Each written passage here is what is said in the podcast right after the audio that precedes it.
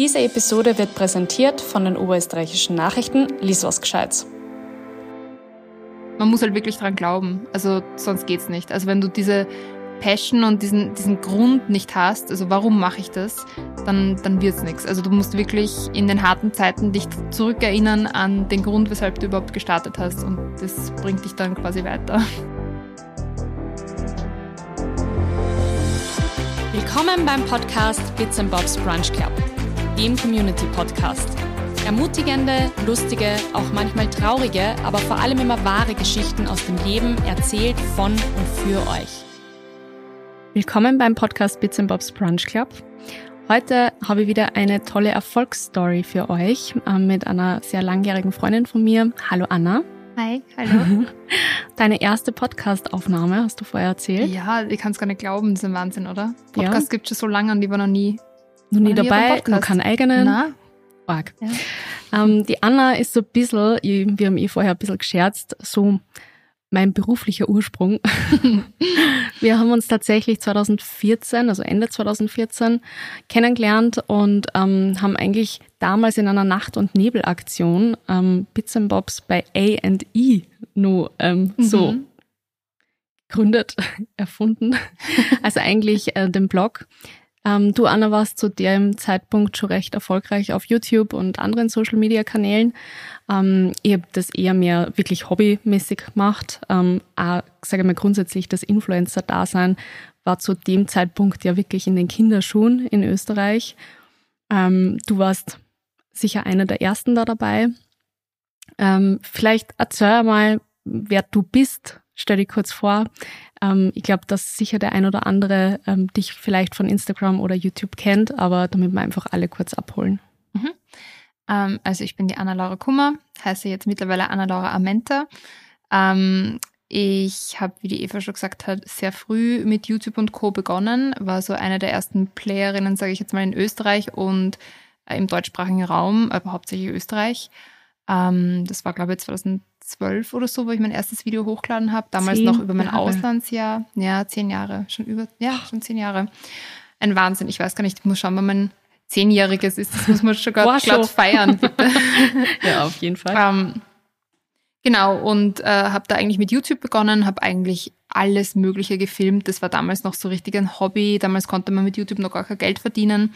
Und habe dann ähm, ja, das Ganze zum Beruf gemacht. Ich glaube, eh wie ich dich kennengelernt habe, hat es bei mir so richtig begonnen. Da habe ich den Madonna Blogger Award gewonnen mhm. und da waren wir damals gemeinsam dort. Das war voll schön und ja. ich glaube, da haben so die ersten Firmen ähm, gecheckt, okay, ähm, es macht schon Sinn mit äh, YouTuberinnen, Influencerinnen, wie auch immer man sie damals genannt hat, äh, zu, zusammenzuarbeiten und ähm, genau, da hat es bei, bei mir gestartet. Und mittlerweile habe ich mich ziemlich verändert seither. Also bei mir ist jetzt das Haupt Thema eher die Nachhaltigkeit als irgendwie Entertainment oder Beauty oder was auch immer es früher mal war. Das hat sich natürlich verändert, weil ich bin auch äh, älter geworden und meine Interessen haben sich verändert. Bin mittlerweile hauptsächlich vegan und achte sehr auf meinen Konsum. Mir wurde einfach bewusst, was für einen Impact ich habe ähm, und was für einen Einfluss ich habe auf Leute und wollte das auch irgendwie positiv nutzen. Und habe dann auch vor drei Jahren ähm, das Slow Label gegründet, mein Modelabel, das natürlich auch sehr nachhaltig agiert und wo ich so richtig alles umsetze, was mir bei Modelabels ähm, immer schon gefehlt hat und wichtig wäre und, und genau. Das ist so mein Hauptding momentan. Hm. Extrem spannend und das Letzte ist ja eigentlich auch der Grund, warum wir halt dabei zusammensitzen, weil ich ähm, gerade die Reise, die du mit der Slow Label gestartet hast, total spannend finde und ich glaube, dass das Erfolgsstory ist, die man auf jeden Fall erzählen muss und darf. Mhm. Ähm, vielleicht willst du einfach mal erzählen, wie es überhaupt dazu kam. Ich meine, du hast ja gerade gesagt, du warst schon selbstständig, du hast eigentlich, ähm, sage ich mal, dir gut was aufgebaut gehabt. Grundsätzlich, ähm, woher kam denn der Need, dass, also mal abgesehen davon, dass die Interessen sich in die Richtung entwickelt haben, aber mal so ein Modelabel irgendwie zu gründen, das tut man ja nicht einmal nebenher. Ja, also irgendwie habe ich mich wieder zurückerinnert an meine Ursprungs- Idee oder meinen, meinen Wunschberuf. Also ich war früher Ich war mit 15 extrem äh, besessen von der Idee, irgendwann mal ein Modelabel zu haben. Das war für mich so, ich war ein großer Mary Kate und Ashley Olsen Fan, bin ich immer noch. Ich und mit, mit The Row, finde ich, haben sie so ein wunderschönes Label gegründet und äh, ich bewundere einfach, was sie jetzt machen, dass sie wirklich von äh, Celebrity zu Unternehmerinnen gewechselt sind und da sich so richtig im Hintergrund aufhalten. Und ich glaube, das ist so irgendwie unterbewusst schon eine Inspiration für mich jetzt auch. Und äh, damals war es halt für mich so eine Inspiration, in die Modeschule zu gehen. Ich war leider nur ein Jahr, aber das war für mich so ein Test, mal in die Modewelt reinzuschnuppern. Leider hat die Schule nicht gepasst, ich war viel zu jung. Aber dafür habe ich dieses, ähm, diese Passion wieder aufgegriffen jetzt und mache halt das, was ich jetzt mache und, und verwirkliche so diesen Traum von damals, habe ich so das Gefühl. Ähm, ja, und, und grundsätzlich natürlich, du weißt, weißt es natürlich auch, du bist auch Influencerin. Irgendwann kommt man so an seine Grenzen, wo man sagt, okay, ich möchte nicht immer und überall mein Leben teilen auf, und, und abhängig von Algorithmen sein. Ähm, Side Note ist man immer noch, selbst wenn man Unternehmen gründet, ist man abhängig von irgendeinem, irgendeinem Algorithmus, weil ja. alles findet natürlich online statt mittlerweile oder fast alles. Aber ja, für mich war das so irgendwie, okay, ich brauche ein zweites Standbein. Ich habe mich mehr in die nachhaltige Richtung entwickelt. Viele Unternehmen, mit vielen Unternehmen konnte ich nicht mehr arbeiten. Ich habe sehr viele Kooperationen abgesagt, ähm, Long-Term-Verträge äh, gecancelt, wo es ging, weil ich einfach ähm, sehr viel eben umgestellt habe in meinem Leben. Und habe dann bei den Unternehmen, die noch übrig geblieben sind, oft einfach gemerkt, dass da nicht alles abgedeckt wurde, was mir eigentlich wichtig wäre. Mhm. Ähm, also dann gibt es zum Beispiel Unternehmen, die verwenden Biobaumwolle, aber die produzieren irgendwo am anderen Ende der Welt und, und kümmern und, und sind überhaupt nicht transparent äh, über die, die Lieferkette oder so. Oder dann gibt es Unternehmen, die verlangen einfach ultra viel, aber machen alles richtig. Aber du kannst es dir halt niemals leisten. Und dann gibt es wieder welche, die verlangen viel zu wenig, wo du denkst, da kann nicht jeder richtig bezahlt werden. Und für mich war dann so der Punkt, wo ich gesagt habe, okay, das muss doch auch anders gehen. Und natürlich, ich komme nicht aus der Branche, aber ich glaube, gerade wenn man nicht aus der Branche kommt, fragt man die richtigen Fragen. Wenn man es nicht gelernt, äh, wenn man es nicht beigebracht bekommt oder auf der Uni lernt, so wie man es schon immer gelernt hat, sondern wenn man wirklich vielleicht eine andere Herangehensweise mhm. mit an den Tag bringt. Andere Sichtweise. Mhm. Und wie hast du dann tatsächlich gestartet? Weil ich meine, ähm, ich weiß es natürlich, wir sind gut befreundet, aber Sag mal, wie hast du dann gestartet? Für alle anderen erzählt, ähm, vor drei Jahren, da 2019, du Allah mit Hilfe, Unterstützung. Genau, also ich hatte ein anderes E-Commerce-Business, das heißt, mir war das Ganze schon ein bisschen bekannt, wie das so abläuft, Dinge online zu verkaufen.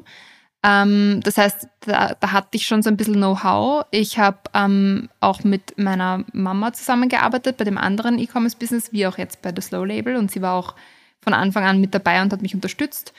Ähm, ich habe das Ganze selbst finanziert, das heißt, ich war sehr ähm, eingeschränkt, was jetzt die ersten Kollektionen angeht. Ich konnte jetzt nicht unglaublich das genau verwirklichen, was ich wollte und unglaublich viel rausbringen, sondern ich musste halt wirklich erstmal schauen, okay, was kann ich mir leisten für Produkte und wie kann ich dann langsam aber stetig mit meinem eigenen Geld wachsen, so dass mhm. ich das mir das wirklich aufbaue und habe wirklich einfach begonnen mit T-Shirts, habe T-Shirts eingekauft, bedruckt und also lokal in Deutschland bedrucken lassen, verkauft und mit jedem Launch, mit jedem Verkauf habe ich wirklich dann das Geld beiseite gelegt und die nächste Kollektion finanziert. Und dann kamen dann halt Sweatshirts dazu und Tote Bags und irgendwann habe ich mir gedacht, okay, es ist, ich bin, ich bin ich habe mich satt gesehen von dem ganzen Merch-Zeug und möchte gerne mein eigenes, äh, meine eigenen Sachen machen.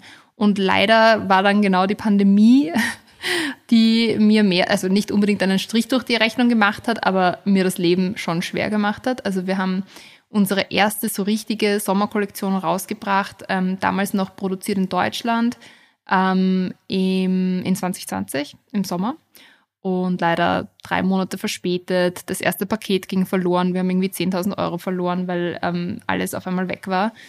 Und das war schon sehr hart. Also das war schon nicht so der günstigste Zeitpunkt für sowas. Aber ähm, wir haben wirklich immer dazu gelernt. Also wir haben, wie gesagt, von T-Shirts, die man einfach nur einkauft, da muss man wenig machen, unter Anführungszeichen. Man muss immer viel machen, aber das ist jetzt mal so der leichte Einstieg, auch mhm. finanziell, hin zu einer kleinen Produktionsstätte in Deutschland, die uns mit den Mengen entgegengekommen ist und dann weiter zu einer Produktionsagentur, die uns wirklich mit groß, größeren Produkt, Produktionen verknüpft hat und uns ermöglicht hat, äh, eigene Designs zu verwirklichen, die auch ein bisschen komplexer sind.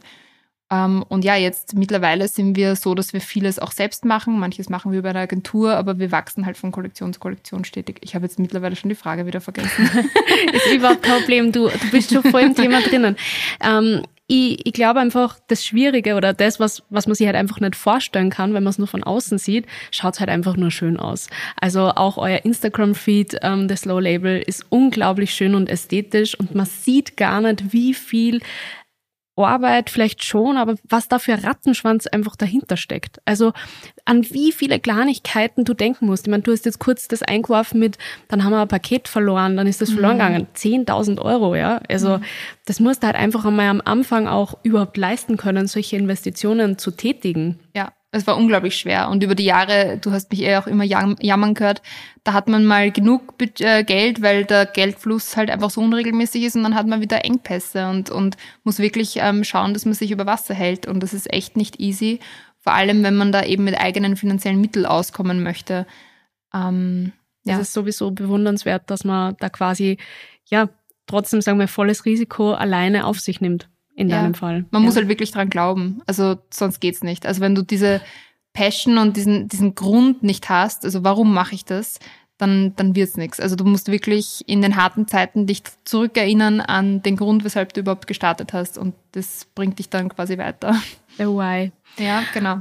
Ähm, total spannend, aber bleiben wir vielleicht einmal nur ein bisschen bei diesen Challenges, bevor wir dann in die Richtung, in die andere mhm, Erfolgsrichtung genau gehen. ähm, du hast gerade gesagt, das waren, sage ich mal, gerade am Anfang so diese paar Dinge, die du eben schon erzählt hast.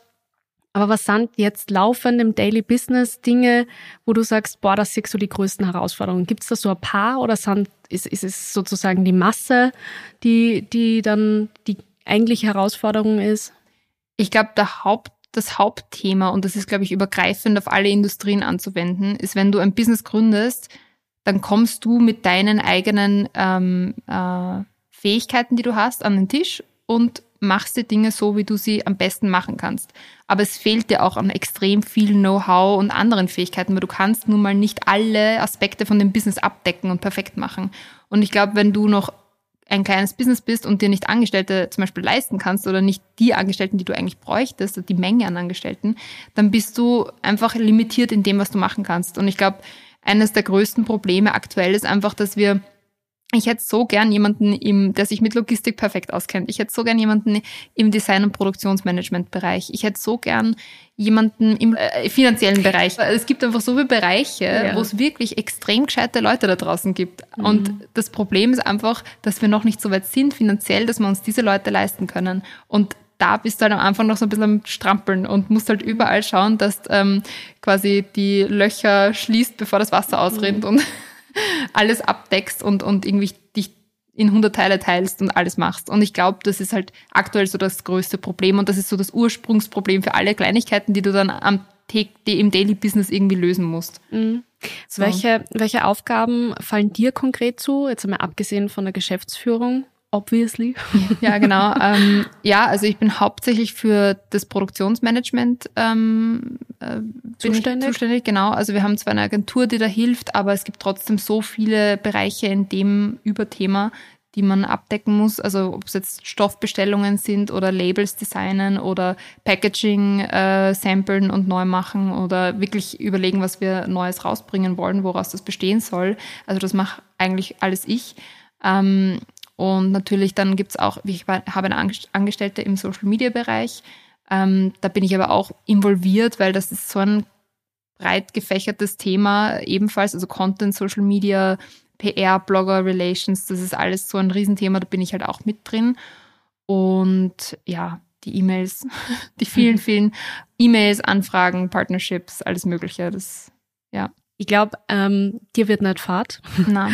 Und ich glaube, das ist, also ich, was heißt, ich glaube, ich weiß es aus eigener Erfahrung, dass es gar nicht so easy ist, wenn man eigentlich lange gewohnt ist, ähm, alleine zu arbeiten und sehr, sage ich mal, strukturiert für sich, dann auch im Team beziehungsweise auch als Leader.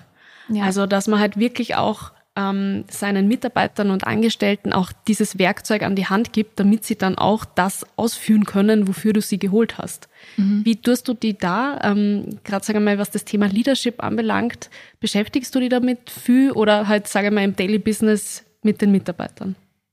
Das ist auf jeden Fall ein Bereich, wo ich noch sehr viel wachsen kann. Also ich würde urgern, weiß nicht, ein Buch drüber lesen, was drüber lernen. Mein Mann, der ist auch Unternehmer und der gibt mir auch immer wieder Tipps, weil er natürlich auch schon viele Leute gemanagt hat und da lerne ich auch viel, aber es ist trotzdem schwer, finde ich, wenn du gewohnt bist, für dich zu arbeiten und immer allein zu sein, mehr oder weniger, und eigentlich auch nicht so der Teamplayer bist und dann plötzlich hast du ein Team und du möchtest natürlich nicht jetzt täglich sagen, und das sind deine Aufgaben heute, sondern du möchtest, dass dein Team das selbst herausfindet, wo möchte ich heute, woran muss gearbeitet werden und was möchte ich abliefern, was sind die Ziele, wo, wo arbeiten wir hin. Und es ist halt schwer, ihnen das quasi nicht als Aufgabe zu geben, sondern eigentlich sie da selbst so ähm, heranzuführen. Heranzuführen oder, oder einfach so die Person zu sein, die, die diesen Support gibt, wenn er gebraucht wird, aber eigentlich auch sich eher im Hintergrund aufhält. Ich glaube, das ist gutes Leadership und ähm, aber das zu lernen ist natürlich, ja, nicht Learning so easy. Learning Nein, ja, ich glaube auch, dass es einfach über die Jahre immer leichter wird, aber ich lerne ja auch immer noch dazu. Also ich glaube, zum Glück ist mein Team auch sehr nachsichtig und wir sind alle noch irgendwie sehr am Learning.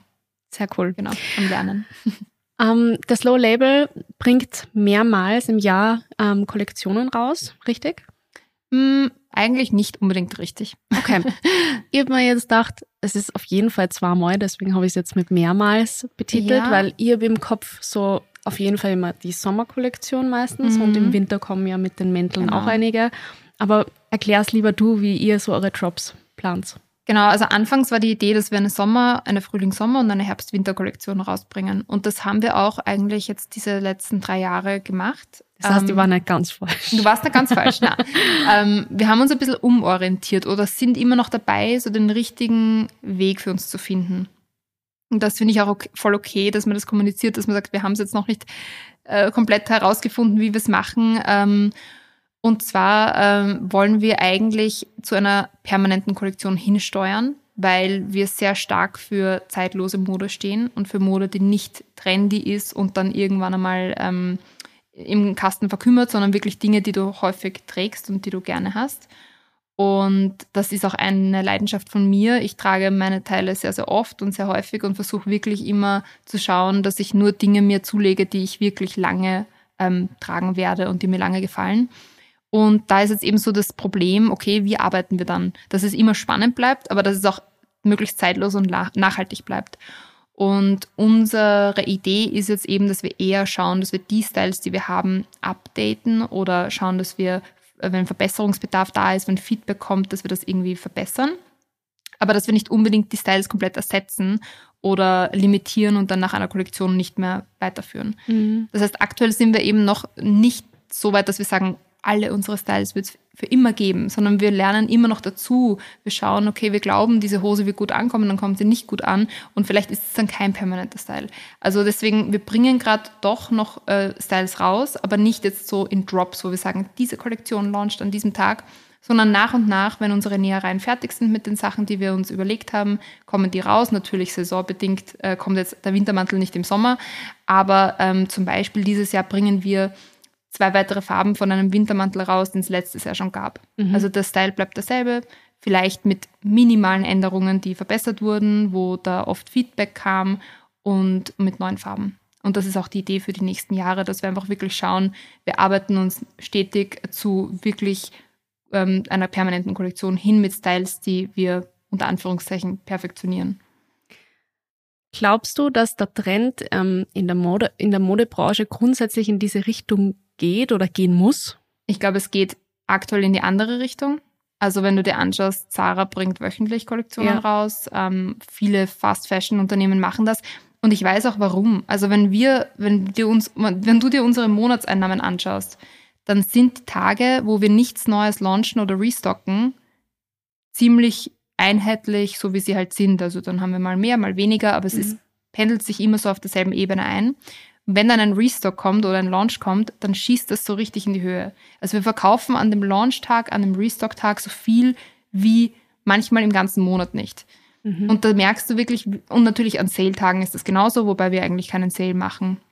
Da merkst du wirklich, wie die Leute darauf gedrillt sind, immer das Neue zu suchen oder immer das, was, grad, was es gerade nicht gibt, immer das, was im Sale ist. Und so denken natürlich auch die Modeunternehmen, weil wenn du gewinnorientiert äh, denken möchtest und, und äh, dich ähm, optimieren möchtest, dann ja, the new new is better. Also immer die neuen Sachen ähm, werden gefragt. Und das ist halt eben total schade, weil es nicht die Richtung ist, in die wir gehen sollten. Mhm.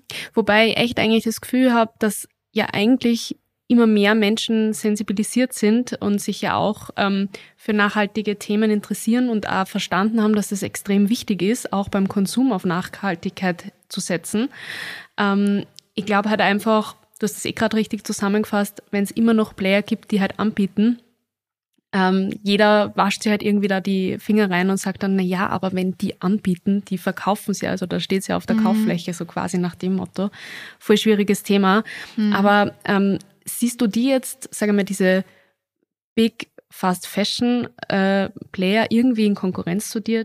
Also ich sehe sie nicht in Konkurrenz zu mir. Das Einzige, wo die nachhaltige Modewelt gerade so ein bisschen Alarm schlägt, ist, dass das Thema Nachhaltigkeit mittlerweile in allen Köpfen angekommen ist, aber nicht unbedingt auf eine positive Art und Weise. Das heißt, natürlich ist es überall angekommen, aber das heißt nicht, dass jetzt die Big Player, die Fast Fashion Unternehmen sagen, oh, der Planet tut uns leid, wir müssen ihn retten, so unter Anführungszeichen, sondern die sagen dann, okay, wie können, das ist ein Trendthema, das ist ein Keyword, das gesucht wird, wie können wir da jetzt mitmischen? Also es geht wirklich auf Marketing-Sicht geht es darum, wir wollen da auch ähm, mitspielen in diesem coolen neuen Thema. Das macht nicht jeder. Also Shein zum Beispiel finde ich absolut schrecklich. Die, glaube ich, haben Nachhaltigkeit noch nicht einmal gehört. Aber sonst, äh, mittlerweile ist es bei H&M und Co. überall angekommen. Ja. Und das ist halt einfach, ähm, ja, das ist etwas, wo dann die nachhaltige Modewelt sagen muss, okay, wir müssen uns immer neu äh, aufstellen. Wir müssen uns beweisen, wir müssen den Leuten beweisen, dass wir quasi die Dinge richtig machen, weil sobald das, ähm, sobald so viel Greenwashing da ist, bedeuten gewisse Wörter nichts mehr. Da, was bedeutet Nachhaltigkeit überhaupt? Also wenn das dann ein Big Player, ein Fast Fashion Unternehmen in den Mund nimmt und genauso verwendet wie, wie jemand, der wirklich äh, sich bemüht, lokal zu produzieren mit Biostoffen, zertifiziert und so weiter, dann äh, muss man irgendwann sich überlegen, okay, wie kann ich mich jetzt noch beweisen? Sind es Zertifikate? Zertifikate haben die großen Fast-Fashion-Unternehmen genauso. Sind's, ähm, ist es Transparenz? Es gibt viele Unternehmen, die zeigen transparent, wo sie produzieren. Das heißt nicht, dass sie fair produzieren. Also es gibt wirklich so viele Themen, wo du dann aufpassen musst, dass sich das nicht irgendwie, ähm, wie sagt man da, verwässert? Ja. So? Ich finde es zum Beispiel super, dass ihr auf eurer Website, ich meine, ohne Frage macht das Low Label sehr, sehr viel richtig. Ich glaube, gerade daran arbeitest du tagtäglich, um deine Visionen da einfach auch auf den Weg zu bringen und ähm, die Welt einfach ein Stück weit besser zu machen mit diesem Beitrag. Und mir persönlich als Kundin, Konsumentin gefällt das extrem gut, wenn ich weiß, ähm, warum kostet zum Beispiel ein Stück so viel, wie viel es kostet. Ich glaube, dass mhm. ähm, gerade, also gerade wenn ich mich zum Beispiel im Freundeskreis unterhalte und es geht eben zum Beispiel um eine nachhaltige Brand, dann ist oft einmal das Argument, naja, aber da kostet der Pulli so irre viel, ja. Mhm. Also so, die sind ja wahnsinnig. Warum, warum verlangen die das Doppelte oder das mhm. Dreifache, was das eben zum Beispiel in so einer Fast-Fashion-Kette kostet? Ohne natürlich zu hinterfragen, warum das so ist. Mhm. Und ähm, mit dieser transparenten Auflistung ähm, wie viel Geld kostet wirklich das äh, Material, wie viel, ähm, ich glaube, die Näherinnen, also die mhm. Produktionsserver. Also ja. ihr macht das wirklich super detailliert, hat man zumindest das Gefühl, das ein wenig besser zu verstehen und, und dass das halt ein wenig aufgebrochen wird. Ja, weil ich glaube, oft, oft sieht man dann, also wenn man dann schaut und dann kostet ein T-Shirt 15 Euro in der Produktion, Natürlich versteht nicht jeder, wie sich ein Preis zusammensetzt, dass man dann natürlich nochmal eine Marge einrechnet, weil das Unternehmen Steuern zahlt, weil das Unternehmen äh, natürlich auch erfolgreich sein muss, Mitarbeiter zahlen muss und so weiter. Äh, also die Marge ist auf jeden Fall ähm, ein Thema, das vielleicht viele nicht verstehen, aber was man schon mal verstehen kann, ist, okay, das T-Shirt kostet 15 Euro in der Produktion. Wie kann es sein, dass ein T-Shirt in einem Fast-Fashion-Unternehmen teilweise 4,99 kostet? Also das verstehe ich auch nicht. Wenn ich mir dann anschaue, was ich zahle, egal wo, wo ich mir Angebote einhole, das kann ich einfach nicht nachvollziehen, wie das dann noch immer lukrativ sein kann. Aber das Orga ist ja, dass diese großen Unternehmen auch noch lukrativ sind mit so geringen Preisen. Mhm. Und die Preise sind nicht gering, weil sie sich denken, mal die armen Leute können sich sonst nichts leisten, sondern nein, die, die, die denken sich, wir wollen so viel wie möglich verkaufen, so viel wie möglich produzieren. Masse. Es geht um die Masse. Es geht nicht um irgendwas, dass sie, dass sie, äh, ja, dass sie da den Leuten entgegenkommen wollen. Überhaupt nicht. Und im Gegenzug dazu bedeutet das auch nicht, dass ein Fair Fashion Unternehmen so teuer ist, heißt es nicht, dass man exklusiv sein will, sondern es geht einfach nicht anders. Und viele Fair Fashion Unternehmen, die ich kenne, viele Unternehmerinnen, haben genauso wie das Low Label sehr geringe Margen und können somit auch nicht einmal in äh, äh, Boutiquen verkaufen, weil da einfach kein Platz im Preis drinnen noch ist für einen Retailer. Das ist halt auch ein Thema, dass man, dieses Preisthema ist wirklich super komplex. Mhm. Vielleicht machen wir kurz einen Schwenk äh, zu dem, was du gerade gesagt hast, Boutiquen. Ähm, die Mode, die du verkaufst über das Low Label, ähm, kann man hauptsächlich eben online konsumieren. Es gibt immer wieder mal Pop-ups. Ähm, war das für die immer klar, dass das sozusagen online startet oder ähm, weil ich glaube, gleich mal, sage mal, mit einer Boutique da äh, hineinzufahren, also gerade als junges Unternehmen, das ist halt einfach auch nicht umsetzbar. Mhm. Ja, also von Anfang an war der Online-Shop schon das ähm, Hauptthema eigentlich. Also und wir haben auch sehr viel Zeit und Geld in den Online-Shop investiert. Aber nach und nach bekommen wir natürlich auch sehr, sehr viele Anfragen von Kundinnen, weil ähm, was in der Mode, in der nachhaltigen Mode natürlich auch ein Thema ist, sind die Retouren. Man möchte Retouren vermeiden. Viele ähm, Kundinnen von uns sind sich dessen bewusst und bestellen wirklich sehr äh, bewusst. Also suchen sich die Größe ganz bewusst aus und fragen dann dementsprechend auch, hey, kann man das auch irgendwo anprobieren? Das wäre super. Ähm, der Pop-up kommt immer super gut in Wien an. Es macht uns so viel Freude. Wir hatten letztes Jahr zwei Monate lang Pop-up in Wien im siebten Bezirk in der Neubaugasse vor Weihnachten. Ähm, das war ganz toll.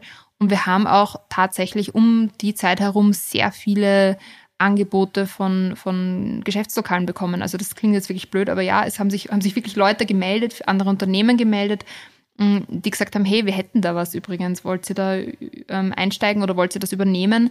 Ähm, was total super war. Also es war irgendwie so voll unerwartet für uns, aber zeitlich einfach nicht wirklich, noch nicht so richtig für uns. Mhm. Also es ist, glaube ich, wenn man sich, wenn man noch so im Aufbau ist, dann ist es ganz schwer, da plötzlich auch noch an einen Retail-Space zu denken. Das muss man, wenn dann, wenn man es umsetzt, dann muss man es wirklich gut umsetzen. Und ich glaube, für uns ist es vielleicht noch ein bisschen zu früh. Ich glaube, gerade was das Thema Retouren anbelangt, ähm, hast du ja schon vor ein oder zwei Jahren ähm, diese Community bei euch ins Leben gerufen, die ich auch richtig cool finde, ja. wo es auch darum geht, dass man vielleicht die ein oder andere Retoure ähm, vermeidet und dann vielleicht dort sogar auch Dinge austauschen kann oder jemanden findet, der sagt, boah, und ich wollte genau das und bevor das jetzt nur mal über euch läuft, äh, wird da quasi zumindest ein Versandweg gespart. Ähm, magst du kurz erklären, wie das genau funktioniert? Genau, also mein Mann ist im Community Business und hat mich da so ein bisschen inspiriert und angefixt. Ähm, ich habe die Community des Slow Label Collective. Wir sind jetzt ungefähr 1000 Mitglieder bei uns. Ähm, wir hosten das auf einer Plattform, die heißt Circle. Da kann man sich, das ist quasi wie ein Forum, kann man sich austauschen. Wir haben da verschiedene Themenblöcke an, angelegt, wo Leute sich zu nachhaltiger äh, veganer Ernährung austauschen können, zu äh, Mending, also wie repariere ich meine Kleidung, wie wasche ich meine Kleidung.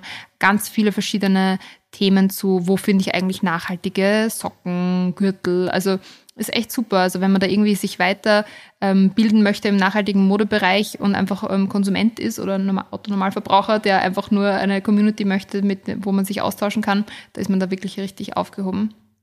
Und ähm, genau, ein kleiner Teil davon ist das Slow Label Collective, ähm, wir nennen es Buy and Sell mhm. Channel, wo man dann wirklich einfach wie ein Forum sagen kann, hey, ich habe mir diese Bluse gekauft, die Größe Small ist zu klein, ähm, möchte sie jemand haben, mag jemand tauschen und da finden sich dann auch immer wieder so Matches, wo es genau passt. Und, und manchmal kommen da auch Teile rein, die wir schon langst, längst nicht mehr haben, wo sich dann die Leute wirklich freuen, wenn es das noch irgendwo gibt. Und cool. natürlich, bevor du jetzt auf äh, Vinted oder so verkaufst, ähm, denkst du dir vielleicht, ja, da findest du bei der Collective noch Leute, die wirklich genau deswegen da sind. Mhm. Und das klappt, glaube ich, ganz gut. Mega cool, mega, ja. mega cool. Ähm, ihr habt vor einiger Zeit ein ähm, The Circular Tea mhm. gelauncht. Ich, ich besitze so eines. Mhm.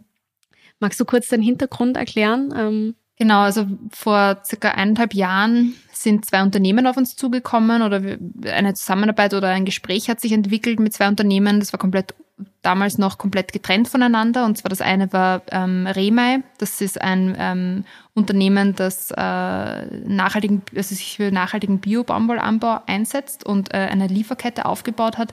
Von dem Baumwollfeld, sogar von dem Saat bis hin zum fertigen Kleidungsstück, haben die die Lieferkette ähm, äh, zertifiziert und sind wirklich bei jedem Schritt mit dabei. Und ähm, die, äh, das andere Unternehmen ist Circular Fashion, die setzen sich für eine zirkuläre Modeindustrie ein Und beide sind an uns herangetreten wegen einem sehr ähnlichen Projekt. Und wir haben das dann wirklich vereint im Circular T. Das ist ein T-Shirt, wo du mittels QR-Code und NFC-Button, also NFC-Tag, ähm, mehr zum T-Shirt erfahren kannst. Also bis hin zum Bio-Baumwollfeld und dann weiter zu, wie kann ich das T-Shirt zurückgeben, ähm, wie kann ich es, äh, ja, wie kann ich es pflegen, wie kann es recycelt werden am Ende des Lebenszyklus. Und das ist deswegen wichtig, weil einerseits wollen wir, dass die Kundinnen wissen, warum kostet das T-Shirt so viel, wo wurde das angebaut, welche Unternehmen sind damit äh, beteiligt, also äh, wer hat das Garn gesponnen, wer hat das Kleidungsstück ge, äh, gestrickt ähm, und so weiter bis hin zu dem äh, Thema, wie, wo wird das Kleidungsstück mal landen. Also das ist natürlich auch ein riesen Thema. Wir sortieren sehr viel Kleidung aus. Das landet nicht immer in, Vintage, in Vintage-Shops oder so, sondern das ähm, sehr oft landet das irgendwo bei Recyclern, die dann nicht wissen, was sie damit anfangen sollen, weil unsere Textilien sind nun mal sehr ähm, komplex. Da sind sehr viele verschiedene äh, Komponenten drin. Und dieses T-Shirt ähm, gibt diesen Recyclern ähm, vollste Einsicht in die einzelnen Komponenten und dann kann man auch das korrekt recyceln, somit auch die Fasern nochmal neu verwenden. Und das ist wirklich so unser erster Testschritt hin zum äh, zirkulären Businessmodell. Also wir erhoffen uns durch dieses ähm, Projekt auch viel Einsicht und viel Learning und können das dann hoffentlich auch bei anderen zukünftigen Produkten anwenden. Und ja, genau, für dieses T-Shirt haben wir dann ein Take-Back-Programm, wo das dann von uns zurückgekauft wird und neu verkauft wird. Richtig ja. cool. Es ist super komplex. Also das ist, Extrem. weil wir gerade von Logistik gesprochen haben, das ist so Reverse Logistics und das ist nochmal schwieriger, das zu managen. Ich trage meins total, total gern. Ähm, du hast vorher schon gesagt, du tragst deine äh, Mode tagtäglich.